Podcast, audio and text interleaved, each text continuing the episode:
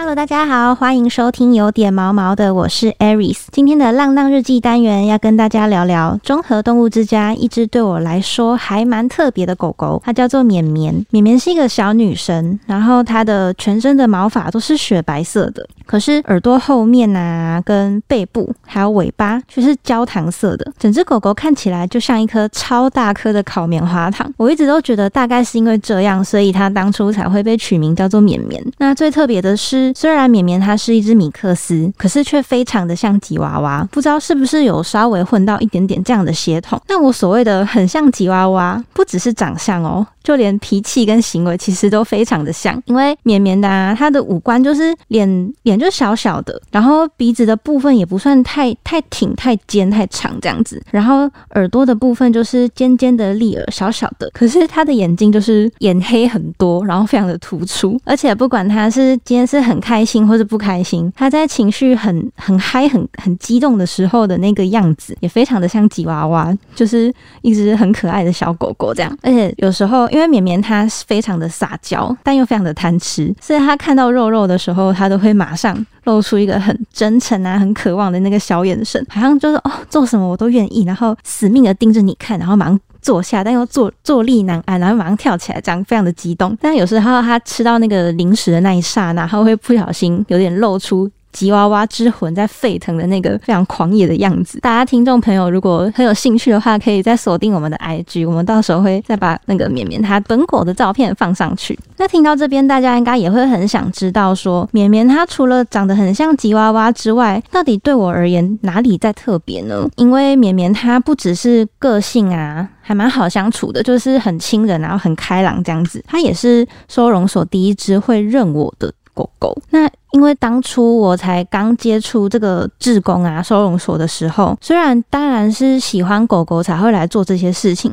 就是喜欢归喜欢，但其实如果要再去讲比较深入一点的狗狗的肢体语言啊，或是你要怎么跟它互动之类的，这方面的了解其实就还算蛮陌生的，大概就是一般人的程度，可能甚至就是没有养过狗的那样的程度。那在那个就还很笨拙，或者是甚至可以说是很青涩的时期，我每次去。去服务，然后看到绵绵，只要很开心的就跟他说：“啊，绵绵，绵绵！”叫他的时候，他真的都超捧场，因为他就会马上，就是他听得懂自己的名字嘛，他就会转过来灿笑，然后是笑到整只狗都眯眯眼的那一种。然后接下来就是卯足全力的冲撞我，就跟一个白色的瓦斯桶一样，直接把我撞倒，或者是有时候就是很。没有矜持的，直接翻滚在地上，露出它的那个肚肚在讨摸，就真的整只狗都是用生命在撒娇，一直到现在都还是这个样子。但绵绵以前它其实是有一点点小小的状况，首先是它以前有一点分离焦虑，它只要出笼啊，然后可能有时候是被独自的系在旁边，可能志工要去忙，要去装肉肉，去扫大便，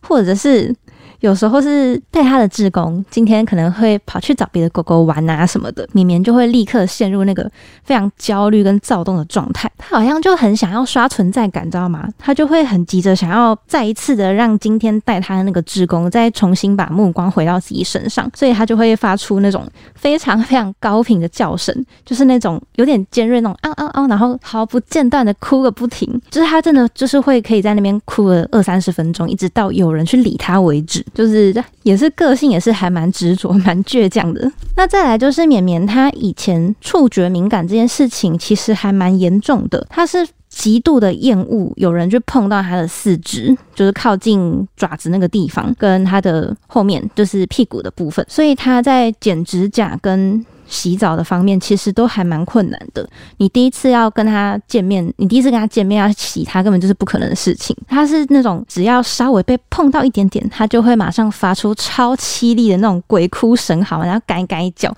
整只狗跳起来转过来要想要生气的那种。有时候甚至是转过来，他生气是直接有露齿要咬人的那种感觉。就是你如果不知道的人不小心一个碰到，真的会吓烂的那一种。其实绵绵被大部分人碰到都是这样子的反应，但其实虽虽然他身上有还蛮多的地雷区，但他是愿意容忍我去碰触这些地方的。所以，虽然我如果真的要很认真的去帮他剪指甲啊，或者是洗澡什么的，还是会比较辛苦一点点。但我已经在我内心啦，就是看到这样子的一个。差别嘛，其实就已经觉得还蛮感动的，就会发现说，诶，绵绵对待我跟其他的人是有一点点不一样的。对他来说，我是一个比较特别的人，这样子。那绵绵他其实从二零一四年就已经入所了，然后到现在也已经要第八个年头了。然后他就是慢慢的从一个我刚认识他的时候这种有点神经质的那种爱哭包，进步到一直到现在是一个还蛮稳定、很温和，然后跟其他狗狗相处也很融洽的一个孩子。然后我现在想起来啊，真的就是对当初刚加入志工队的我而言，绵绵的那一种根本就没有什么理由，就很无条件的爱你的一个态度，真的是一个很深刻的肯定吧。因为我都觉得，就是因为当初绵绵对我这么好，所以才会让一个很。懵懵懂懂啊，什么都不太知道的那种菜鸟志工，